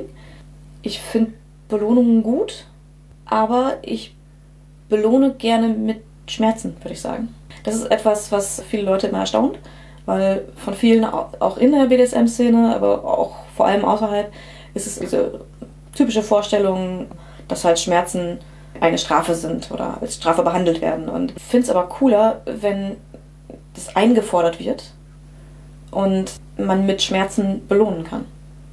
Es ist jetzt nicht ausschließend, ich spiele nur so. Wie wir vorher schon gesagt haben, manche Dinge, die im ersten Moment eher als von vielen als Strafe wahrgenommen werden würden, eben auch eine Belohnung sein können. Äh, ja, bei dir halt auch komplett um die Metaebene. Ja. Also das, das, das ist, glaube ich, der Unterschied. Ja. Ich würde, glaube ich, nicht so spielen, dass ich praktisch um Schmerzen im Sinne von, das ist meine Belohnung für was auch immer ich jetzt gerade getan habe. Mhm. Bitte. Ich glaube, das würde mir nicht liegen. Mhm. Ich glaube, entweder brauche ich da dann auch auf meiner Seite mehr Augenhöhe. Mhm. Hey, hey, jetzt Schmerzen? Ey, wir wissen, wofür wir hier sind, welches was benutzen wir. Also, Worauf hast du Lust? Ja, genau. Also ja. Da, da würde ich das, das Machtgefälle nicht, nicht, nicht in dem Sinne sehen wollen. Mhm. Und wenn, äh, wenn ich ein Machtgefälle erotisiere, dann möchte ich die Schmerzen auch in der Bestrafungsästhetik haben. Das wäre für mich der Unterschied. Warum? Ich glaube, deswegen habe ich Probleme mit dem Szenario. Mhm. Ja, gerade aber das sind eben dann die unterschiedlichen Spielweisen. Ich erzähle es auch einfach gerne, weil, weil es Leute irritiert und verwundert. Weil es nicht der Standard ist, an dem man denkt. Ja, es ist auch legitim, Leute mit Sachen zu belohnen, die sie wirklich wollen. Ja, eben. Das kann alles Mögliche sein. Das können bei Masochisten eben Schmerzen sein. Das können sexuelle Gefälligkeiten sein.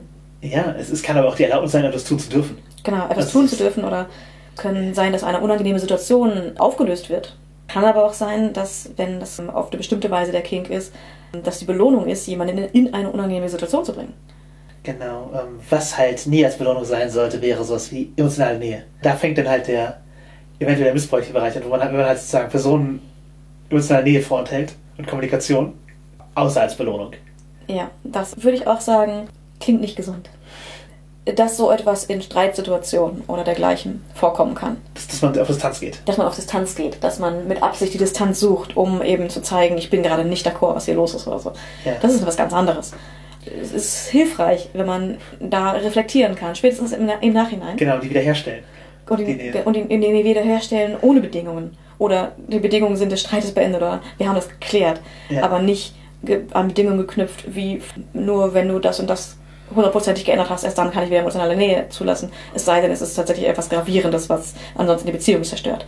Aber wenn eben in, in der Beziehungsdynamik drin ist, nur wenn du so handelst, wie ich es möchte, ähm, bekommst du emotionale Nähe. Es sollte sich, glaube ich, so nicht anfühlen. Man, man sollte sich zumindest emotional sicher fühlen bei der anderen Person, selbst wenn die Beziehung eine Beziehung ist, wo der Service tatsächlich durchgehend ist. Also durch Bestrafung sollen Verhaltensänderungen hervorgerufen werden. Und alle Beteiligten wollen, dass die Regeln eingehalten werden. Und es geht natürlich nur um die, darum, diese Dynamik auf, aufrechtzuerhalten. Auch dann sollte, selbst wenn etwas passiert, wo das nicht der Fall ist, wo irgendeine Regel gebrochen wurde, wo irgendwas äh, in Anführungszeichen schiefgegangen ist oder wo irgendwas eben gerade nicht passt, auch dann sollte eben nicht emotionale Nähe entzogen werden, bis es wieder besser ist oder sowas. Ja, Liebesentzug ist halt viele Leute traumatisierend und auf jeden Fall auch, ja, eben auch oft, oft in Zeiten von missbräuchlichen Beziehungen und bedingungslose Liebe ist halt ein super schwieriger Begriff. Ja, Aber endlos viele Bedingungen an seine Liebe zu knüpfen und die, die Schwelle sehr hoch zu setzen in einer Beziehung finde ich eben auch bedenklich. ja. Genau, aber wo wir jetzt über die äh, Abgründe des Masochismus sprechen. Warum machen wir das hier eigentlich? Also wa wa warum machen wir Podcasts? Warum sind wir Rollenspielautorinnen? Äh, Spoiler, das Geld ist es nicht.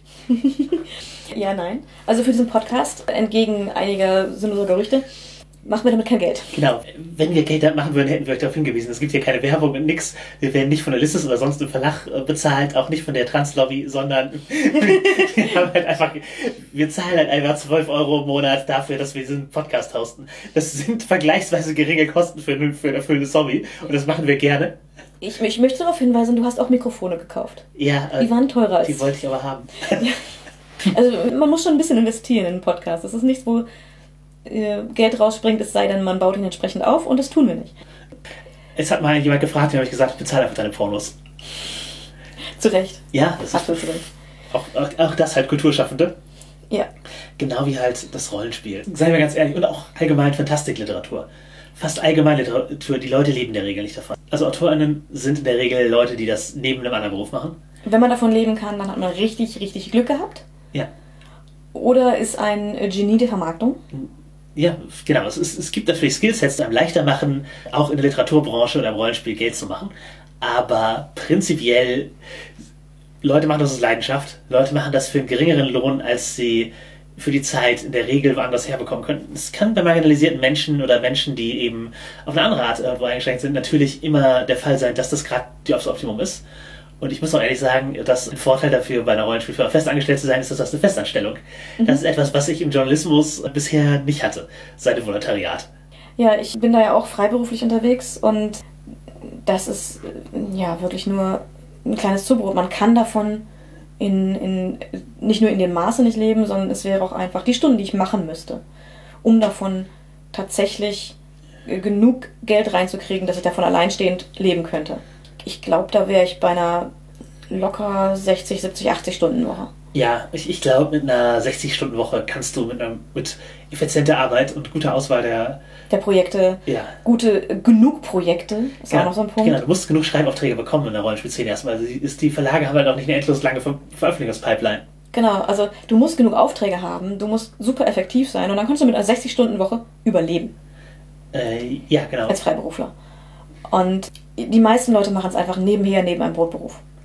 Genau, und viele machen es auch einfach aus Leidenschaft. Es gibt, also es gibt auch Leute, die es gar, denen es nicht ums Geld geht. Es geht ihnen darum, Teil von einem Spiel zu sein, das sie lieben. Und Ja. Und, und deswegen haben auch viele Rollenspielleute einfach einen hohen Anspruch an ihre Werke.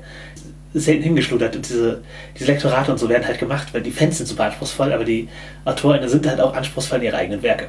Ja. Und Also es liegt tatsächlich ein Problem darin, dass es eben oft nebenher gemacht wird, denn zwar auch wenn Leute hohe Ansprüche haben, ja, man bekommt dadurch wenig Geld in allen Abteilungen, sage ich mal, und darunter leidet am Ende eventuell auch die Qualität.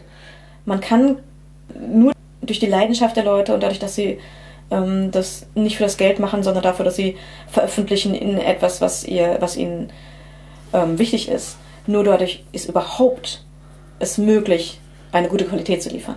ja, Ähm, und wenn ich mir viel Literatur ansehe, ist die Qualität oft nicht größer Name in Verlagen. Publikumsverlagen, ja. Genau. Aber oft wäre noch eine höhere Qualität machbar, wenn man deutlich mehr Geld drauf werfen würde.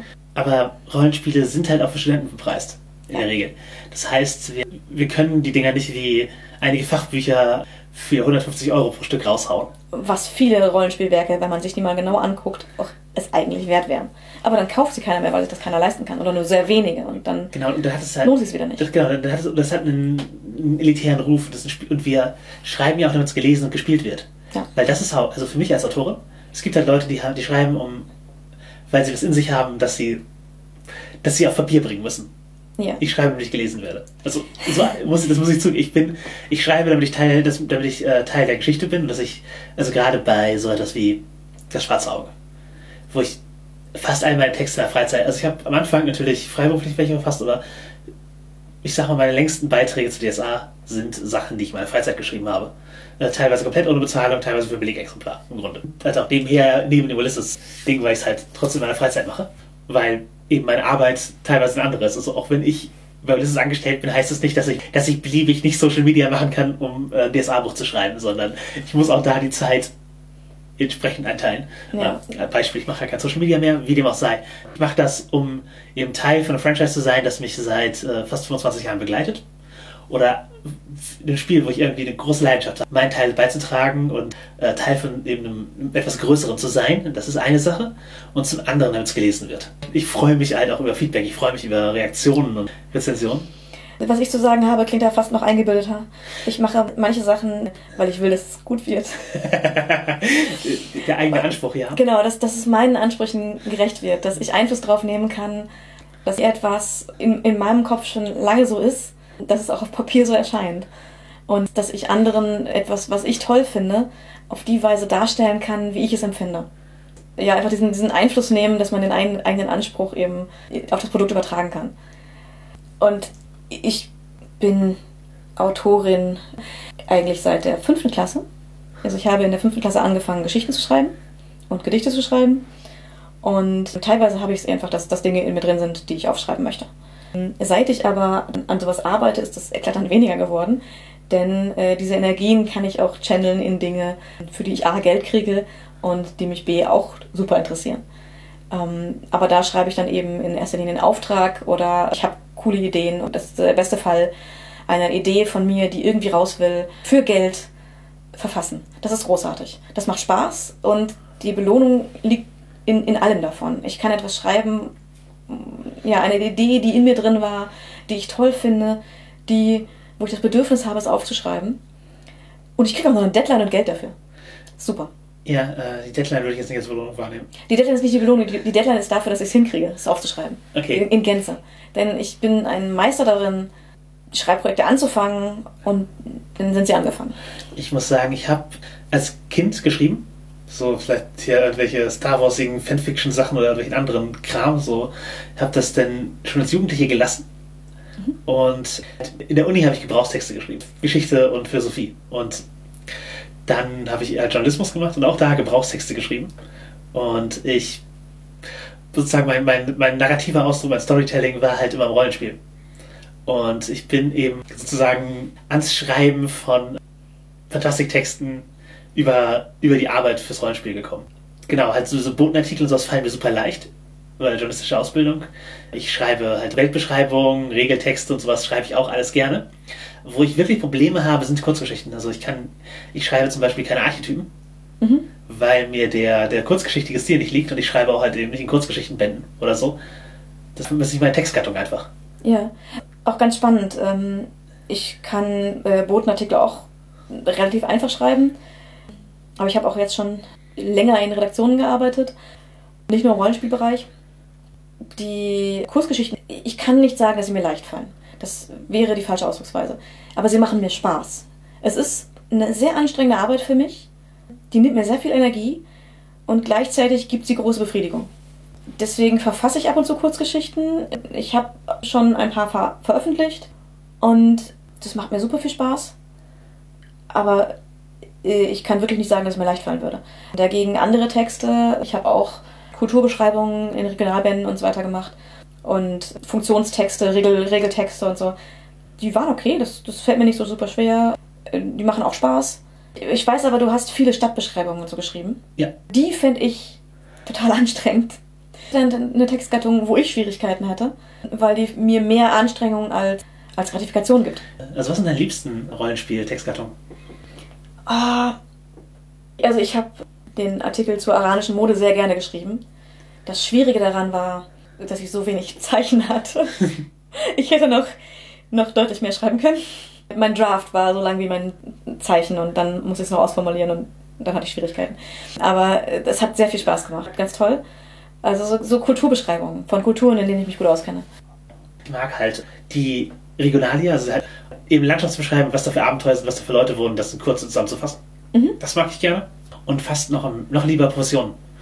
Weil ich versuche in den Worten zu fassen, warum dieser Charakter cool ist und welchen Platz der in der Welt hat und warum das ein Abenteuer ist. Und ich weiß genau, warum das deine Textgattungen sind, weil du bist eine Person, die Teaser schreibt. Als wir uns kennengelernt haben, angefangen haben, in denselben Runden zu spielen, hast du schon online angefangen, den Teaser zu schreiben für die nächste Episode, wenn wir weiterspielen für den nächsten Tag. Und die waren großartig. Und das sind einfach Sachen so in, in kurzen Abschnitten äh, Leute für etwas begeistern. Das sind Texte, die du echt gut kannst. Also wie gesagt, die Kurzgeschichten, ich, ich liebe das, aber es ist mega anstrengend. Etwas leichter, aber ähnlich spaßmachend, finde ich eben so. Schon, schon Detailbeschreibungen, wo man wirklich ausarbeiten kann. Ich äh, wissenschaftlich schreibe, ich habe auch äh, Philosophie und Literatur studiert. Und in meinen wissenschaftlichen Arbeiten, ich war immer die Person, die eine Seite weniger abgegeben hat, als in der Anforderung stand. Und ich habe trotzdem meistens sehr gute Noten bekommen. Im kreativen Schreiben, wenn es äh, darum geht, habe ich lieber ein bisschen mehr Platz. Weil da finde ich schön, Stimmungen aufzubauen und da wirklich mehr ein bisschen in die Tiefe zu gehen. Ja, ja, das Verdichten ist halt auch schwierig, wenn man äh, eine Stimmung erschaffen möchte. Ja, ich, ich gehe darin, glaube ich, nicht schlecht, aber oft finde ich es auch schön, ein bisschen mehr Platz zu haben. Ich mag deine Hexenbeschreibungen in das Dornreich sehr gerne in dem Sinne, weil da, da ist es halt in wenig Platz gelungen, halt RSCs zu etablieren und, und die Stimmung von der Rat und Hexen rüberzubringen. Das ist, glaube ich, ein gutes Beispiel. Ich hatte da aber auch nicht das Gefühl, zu wenig Platz zu haben dafür, um die Stimmung so aufzubringen. Ja. Bei Mode war es einfach, ich hätte noch so viel schreiben können. Ja, was, warum machen wir das mit dem Podcast? Also, Rollenspiel haben wir ja gerade. Ich rede gern. Genau, wir, wir brauchen, wir müssen einfach reden. Wir, wir wollten einfach, dass unsere äh, Gespräche nicht nur an uns verschwendet werden, sondern an euch auch noch. wir haben es ja in der ersten Folge auch schon gesagt. Wir wollen eine Repräsentation bieten. Also, um ganz ehrlich zu sein, dass wir eben zeigen, dass wir in der Rollenspielszene und in der BDSM-Szene und allgemein existieren. Wir sind hier, wir sind queer. Dankeschön. ja, ja, das ist es, ist es im Grunde halt einfach eine, äh, eine Stimmung zu geben. Ja, und es ist, es ist alles davon so ein bisschen. Ähm ja, die, die queeren Tanten der Rollenspielszene zu sein, wo die Angst habt zu enttäuschen. Mir wurde heute wieder gesagt, dass Leute, als sie mich kennengelernt haben, erstmal Angst vor mir hatten und das finde ich gut. Das ist diese Top-Energie, von der alle reden. ich glaube, das hat damit nicht 100% was zu tun. Nein, nein, Quatsch. Um. Ähm. Ich äh, werde nur gerne als aggressiv gelesen. Darum geht es mir. gerne, im Sinne, gerne im Sinne von es gefällt dir oder gerne im Sinne es passiert oft? Hm, hm, ja, es gefällt mir. um, wie dem auch sei, wir sind. Genau, was, was, was, was erhoffen wir uns von dem Podcast? Ja, dass, dass er gehört wird. Dass, dass er gehört wird, dass Leute ihn interessant finden, genau. dass Leute was raus gewinnen können und Spaß dran haben. Vielleicht was lernen, wenn das so kommt. Und ansonsten nehme ich jederzeit auch fruktosefreie Süßigkeiten an. Und wir haben neidisch mitbekommen, dass in anderen Podcasts, Podcaster-Leuten äh, Schlaginstrumente geschenkt würden. Ja, Kunst der Unvernunft, äh, Corn out, ne? Ja, ja, das nehmen wir auch. Genau, ja, da wurde, wurde halt einiges, äh, also von, über, über Gin und Kaffee. Gut, da wird halt auch Kaffeesauce sehr groß geschrieben in, in den Beispielen dieses Podcasts. Vielleicht sollten wir mehr darüber reden, was wir haben wollen. Ja, genau. Haben wir, wir haben uns dann gedacht, wenn alle wissen, was der so gut findet und, und ihm dann Sachen schenken, dann sollten wir vielleicht auch einfach sagen, was so gut findet. Ich mag Gin auch. Aber ähm, Süßigkeiten fände ich besser. Aber sie müssen natürlich fruktosefrei für mich sein. Ich habe da eine Intoleranz. Ich trinke keinen Alkohol. Ich esse auch Süßigkeiten. Das ist fast, fast unabhängig. Von der Art und Weise. ja, genau. Also Süßigkeiten ist Schlagwerkzeuge, damit kann man uns beiden auf jeden Fall Freude machen. Nicht gemeinsam, also die Süßigkeiten schon, die essen wir gemeinsam, aber Schlagwerkzeuge würden wir nicht zusammen ausprobieren. Nee, genau, das müsste, müsste, müsste, müsste dann gelabelt sein oder müssen es auswahldubbern. Ja. So würfeln. Schnick, schnack, schnuck oder so. Ja. Ja, aber ernsthaft, wir machen es als Hobby. Wir nehmen Geschenke natürlich an, aber äh, wir planen gerade nicht ein Patreon oder sowas zu öffnen oder sowas. Nö, haben wir nicht so Lust drauf. Aber ja, ihr, ihr könnt auch gerne eure Pornos bezahlen, äh, in unserem Sinne oder äh, Dinge an gemeinnützige Organisationen spenden, die, von denen ihr glaubt, dass die uns auch gefallen würden. Genau. Wenn ihr uns aber mitteilen wollt, was äh, ihr von uns gerne hättet, wir, wir haben da so ein paar Zugänge. Wir sind auf Facebook und Twitter unter Nerd ist ihr Hobby zu finden. Genau. Wir haben auch nerdistyourhobby at gmail.com als E-Mail-Adresse und nehmen natürlich auch Kommentare auf nerdistyourhobby.de äh, direkt unter den Folgen an. Und wir freuen uns über jeden Kommentar und jede Rückmeldung. Die haben tatsächlich Belohnungscharakter für uns. Ja, Das ist, wenn es gelesen wird, wenn etwas kommentiert wird, wenn Wünsche geäußert werden, das ist halt echt ein Zeichen, dass Leute äh, sich mit der, mit der Sendung engagieren und das freut uns. also ja, wenn ihr uns einen Gefallen tun wollt, dann gebt uns irgendwo gute Bewertungen oder kommentiert irgendwo, wo wir es sehen, Genau. dass ihr uns gut findet. Genau, ihr könnt auch äh, abonnieren. Äh, wenn es euch peinlich ist, auf den Mainstream Social Medias äh, mit uns in Verbindung gebracht zu werden, wir haben auch einen FetLife-Account. Nerd ist ja Hobby. Wie überall. Kunst der Unvernunft haben wir eben schon erwähnt. Als einen Podcast, den wir einen Shoutout geben könnten, weil wir geben gerne Shoutouts an andere Podcasts, unter anderem um ihnen zu zeigen, dass, wir, dass sie uns am Herzen liegen. Äh, Belohnungsmechanismus. Und auch einfach, weil es der beste Weg ist, Podcasts bekannt zu machen, darüber zu sprechen und Shoutouts zu geben.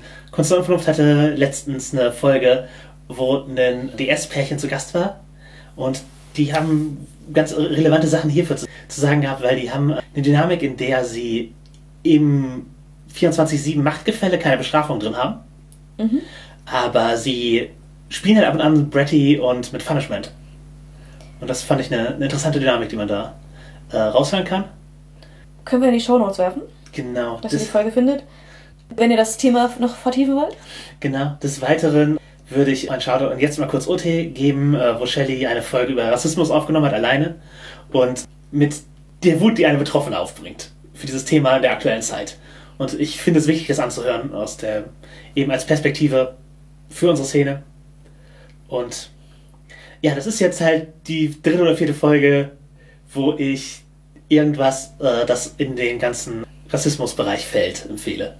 Und natürlich ist das viel, aber Black Lives hören halt auch nicht auf zu mettern, nur weil es irgendwie gerade belastend ist, sondern die Leute, die halt da marginalisiert werden, für die hat es halt nicht aufgehört. Und die sind immer noch belastet und stellt euch das mal aus deren Perspektive vor. Wie Genau. belastend das ist, es ein Leben durchzuziehen. Und deswegen kann man jetzt, muss man jetzt nicht aufhören oder darf nicht aufhören, sich damit zu beschäftigen und an dem Thema zu arbeiten, sondern gerade jetzt darf man es nicht vergessen lassen. Genau, es, ein kurzer Aufschrei reicht nicht. Es geht darum, auf Dauer was zu verändern. Genau, der, der Alltag, es gibt keinen Grund, ihn einziehen zu lassen gerade. Es hat, Ja. es hat sich nichts Substanzielles Nein, geändert. ich würde es anders sagen. Es ist Zeit, das in den Alltag einziehen zu lassen. ja. ja, auch das. Nur, nur weil es euch nervt, überlegt mal, wie es die Betroffenen nervt. Genau, hört, hört, und hört die Folge, da wird es besser gesagt, als wir es sagen. Aber wir haben über Belohnungen gesprochen. Und zum Abschluss möchte ich da nur sagen, belohnt euch einfach mal selbst. Hört nochmal die besten Folgen von Your Hobby. Bettelt einfach mal nach Belohnungsschlägen. Gönn dir was Leckeres. Und willkommen in deinem neuen Leben.